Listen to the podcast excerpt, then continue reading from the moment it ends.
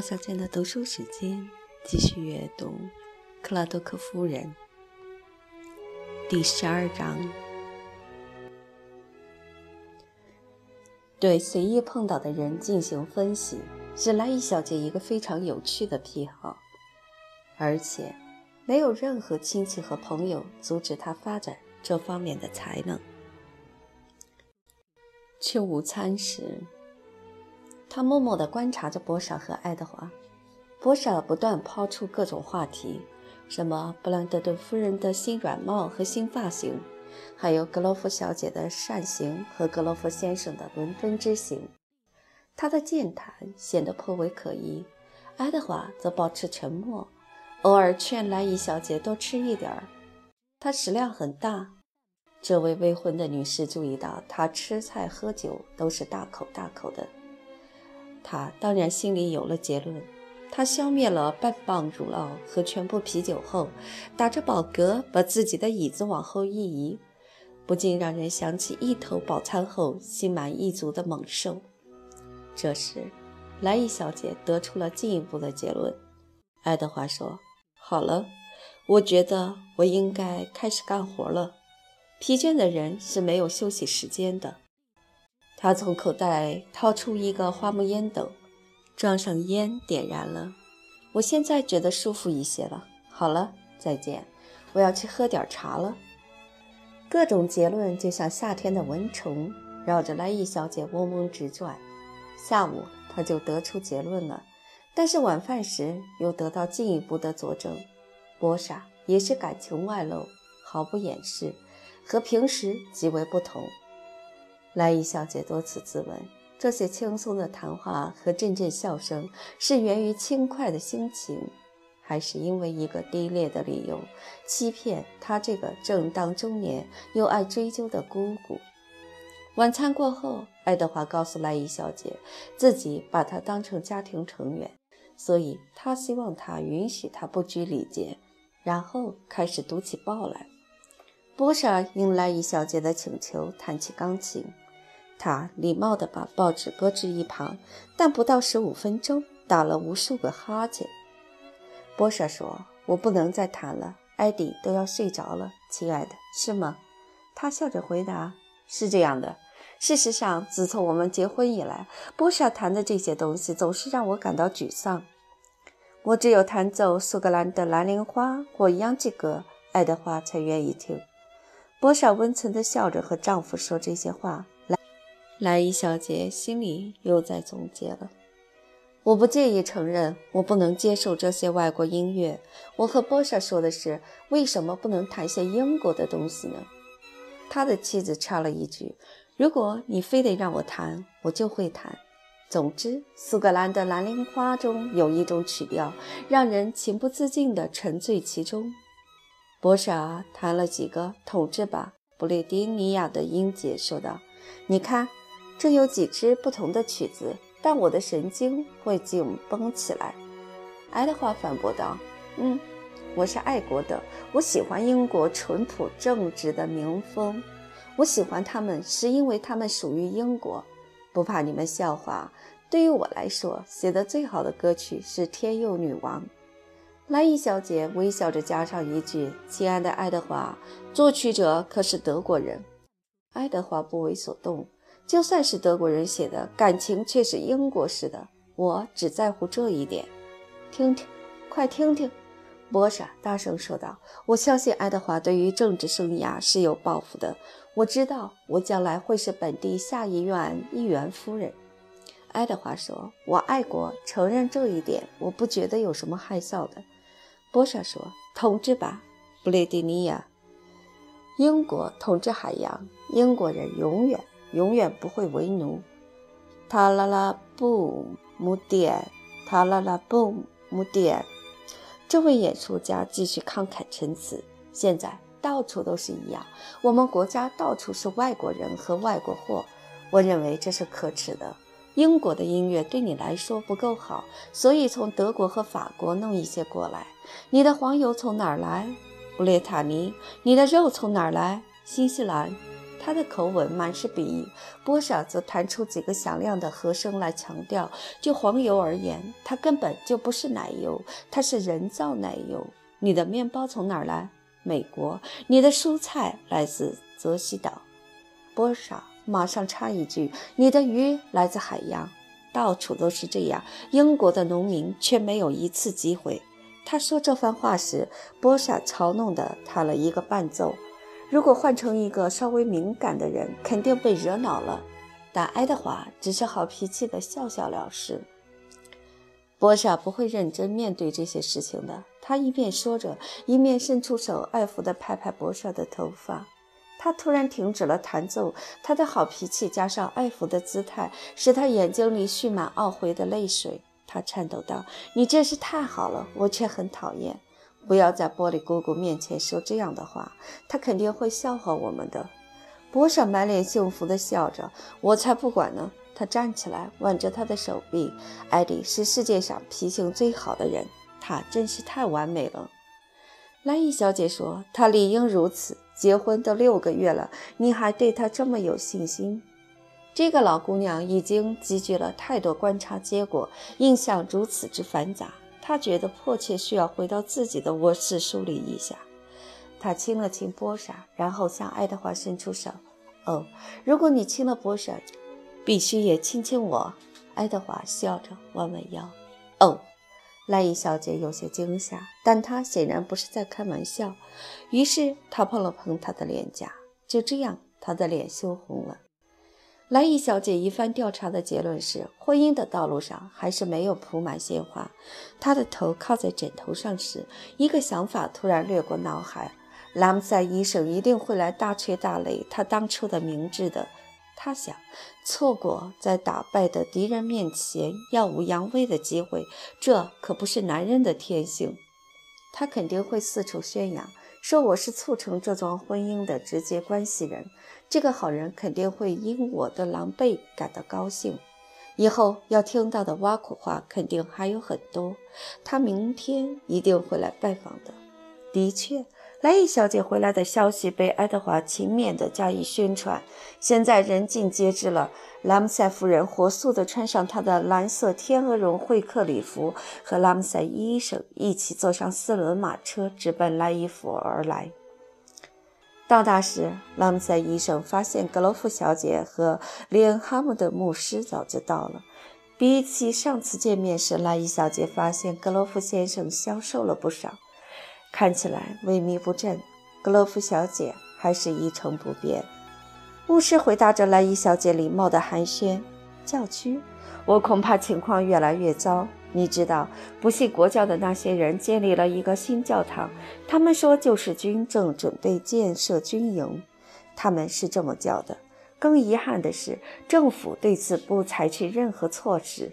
毕竟，我们是根据法律而成立的。法律有义务保护我们不受侵犯。莱伊小姐问道：“你不是主张信仰自由吗？”牧师用疲惫的声音答道：“亲爱的莱伊小姐，每件事情都有底线。在我看来，英国国教已经给予任何人足够的信仰自由了。”格罗夫小姐接着说：“林哈姆的情况变得很糟糕，尤其是所有的商人，现在都改去新教堂了。”我们很难有所作为。牧师又疲惫地叹了一口气：“是啊，好像情况差得还不够我们忍受似的。我又听说沃克不来我们教堂了。哦，天哪！哦，天哪！”格洛夫小姐连连叹息。爱德华问：“沃克？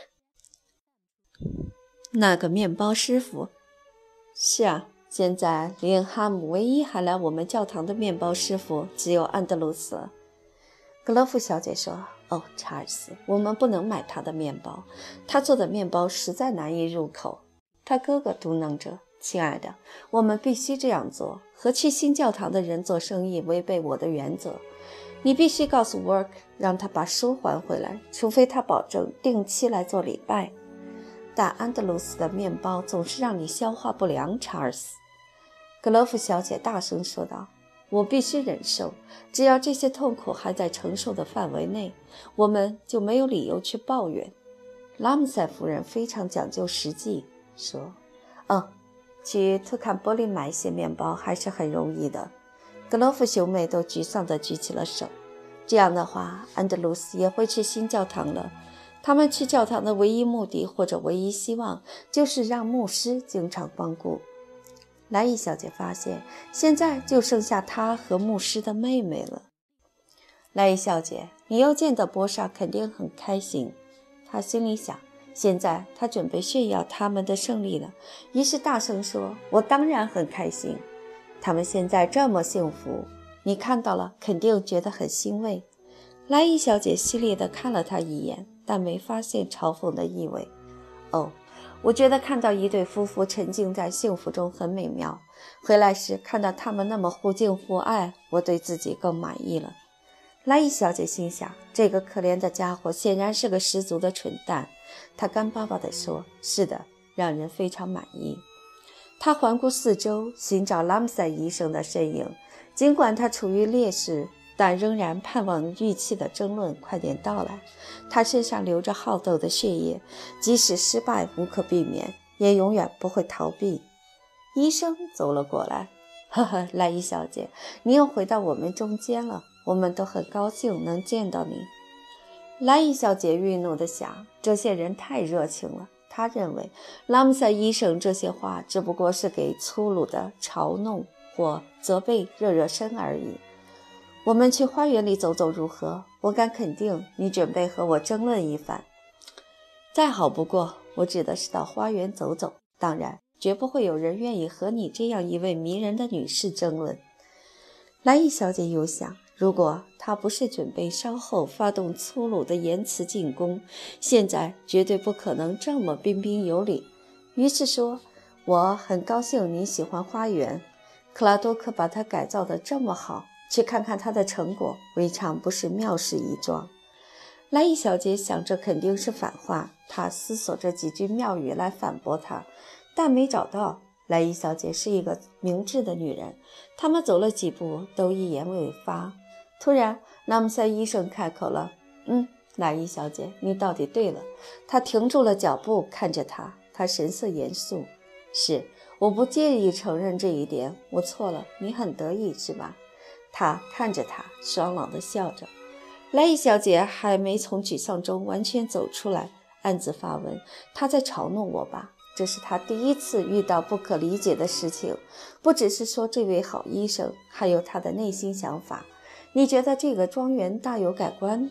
我简直无法想象这个男人在这么短的时间里怎么能做到。你看看，莱伊小姐撇嘴道。就算在最落魄的时候，来一府也显得气派非凡。现在这个样子吗？他顿了顿，轻蔑地环顾四周，可能只是一个屠夫的乡下宅里。我亲爱的莱伊小姐，你得原谅我要说的话。这个地方已经失去过去的辉煌了，但它现在恢复了。这是我的牢骚，我亲爱的医生。在过去，路过的人可以看到，莱伊府的主人都是大方得体的人。至于入不敷出，那是细枝末节的问题，很可能是他们挥霍过度。不过，那正是一颗脆弱的灵魂的象征。莱伊小姐把比喻混淆了，于是她开始说教：对于一个绅士而言，只存在两种合适的生存状态：赤贫或巨富。中等情况是粗俗不堪的。现在，路人看到了精打细算、收支平衡。管理者积极地进行这一切，好像有什么可自豪的一样。画一个子儿都要事先经过审核，我的天哪！莱伊家的人被用来提供一个道德上的教训和装点一个故事。莱伊家的人赌博、挥霍无度，连面包都吃不起，还购买钻石。为了国王的露天招待会，又将他典当。现在他只是一个拿着习字贴的商品农的理想庄园。莱伊小姐真的是一位创造名言警句的人，只要能自圆其说，她根本不在乎内容是什么乌七八糟的东西。激烈的演说快结束时，她看了看医生，他认为表示异议是他的权利，但他只是笑了笑。我看你是故意戳人痛处。莱伊小姐自言自语：“人类到底是什么玩意儿？”医生继续说：“我承认，我过去确实相信事情会以悲剧告终，而且我无法克制地想，他可能会把财产挥霍一空。嗯，我不妨坦诚地说，波莎不可能找到更好的丈夫了。他是一个完完全全的好人，没人认识到他的潜能，也没人了解他会有怎样的成就。”莱伊小姐，如果是男人，一声口哨就可以表达她现在的心情了。但这位女士只是扬扬眉毛。难道拉姆塞医生和格罗夫小姐的意见相同？他问。那全郡人的想法具体是什么？那个讨厌的布兰德顿夫人，那个莱尔夫人，她还不够资格称为梅斯顿夫人。还有汉考克和其他人呢？爱德华·克拉多克赢得了极高的评价，每个人都喜欢他，觉得他很好。他没有因此而自满，他从来不会有一丝自满。此外，他也没有任何改变。没有，我敢向你保证。虽然我不太喜欢承认自己是错误的，但他的确是波莎的正确选择。你都不知道人们有多尊敬他，我可以保证。波莎有理由和自己道贺，不是每个女孩都能找着这么好的丈夫。莱伊小姐微微一笑，她无比欣慰地发现，她脑袋实在不比大多数人笨。她一直谦逊地这么说。她曾经在这个问题上产生了怀疑，一度心神不宁。每个人都觉得他们现在是神仙眷侣了哦。医生大喊：“啊，他们就是这样。”不然，难道你以为是别的情况？莱伊小姐从来不觉得自己有义务消除其他人的错误看法。一旦得到某些知识，她更愿意保留在心里。她回答：“我，我和大家的看法保持一致，这是让人们称赞你智慧的唯一途径。”莱伊小姐毕竟是平凡的人类，简短地问：“你觉得他们之中谁处于支配地位？”医生生硬地回答。爱德华本来就应该是他，你觉得他更聪明吗？嗯，你是女权主义者。拉姆塞的语气极为鄙夷。我亲爱的医生，我的手套有六个指套，来看看我的鞋子。他伸出自己尖细的高跟鞋，同时也展现出精美的长筒丝袜。你这是想让我承认男人的优越性？天哪，你还真爱争辩！拉伊小姐触动了某根心弦，笑了。我知道你想和我争论一番，你真的要听我的意见吗？是，嗯，我这么觉得。如果你把一个聪明绝顶的女人放到一个普通男人旁边，你什么也证明不了。我们大多数女人就是这样争论的。我让乔治·艾略特。顺便说说，她除了不时地穿穿裙子，实在没什么女人味儿。站在平庸的约翰·史密斯身边，悲剧地问一句：这样的女人是不是相较这样的男人低上一等？但这很愚蠢。这二十五年来，我一直问自己的问题是：相比一个普通的愚蠢男人，一个普通的愚蠢女人是不是更加愚蠢？答案呢？嗯。我觉得他们之间没有什么差别。那么你在这个问题上真的没有想法？医生大喊：“这就是我把问题的解答交给你的原因。”拉姆塞医生咕哝道：“哼，放到克拉多克夫妇身上怎么说？不适用于他们。我不觉得波莎是个傻瓜，他不可能是。你侄女有一种天生的慎重，是吧？”哦，医生，你有些失礼哦。莱伊小姐笑了。他们结束了花园之行，然后拉姆塞医生就去客厅和波莎道别。医生说：“莱伊小姐，认真一点说来，他们真的很幸福，不是吗？大家都这么认为。大家的意见总是正确的。那你的意见是？天哪，你是个多坚持的人。嗯，拉姆塞医生。”我仅有的建议是，对于波少而言，你也知道，《生活》这本书已经全部用斜体字印刷好了，但对于爱德华而言，还停留在辨识大字贴的阶段。你不觉得这样会在阅读时遇到一点困难吗？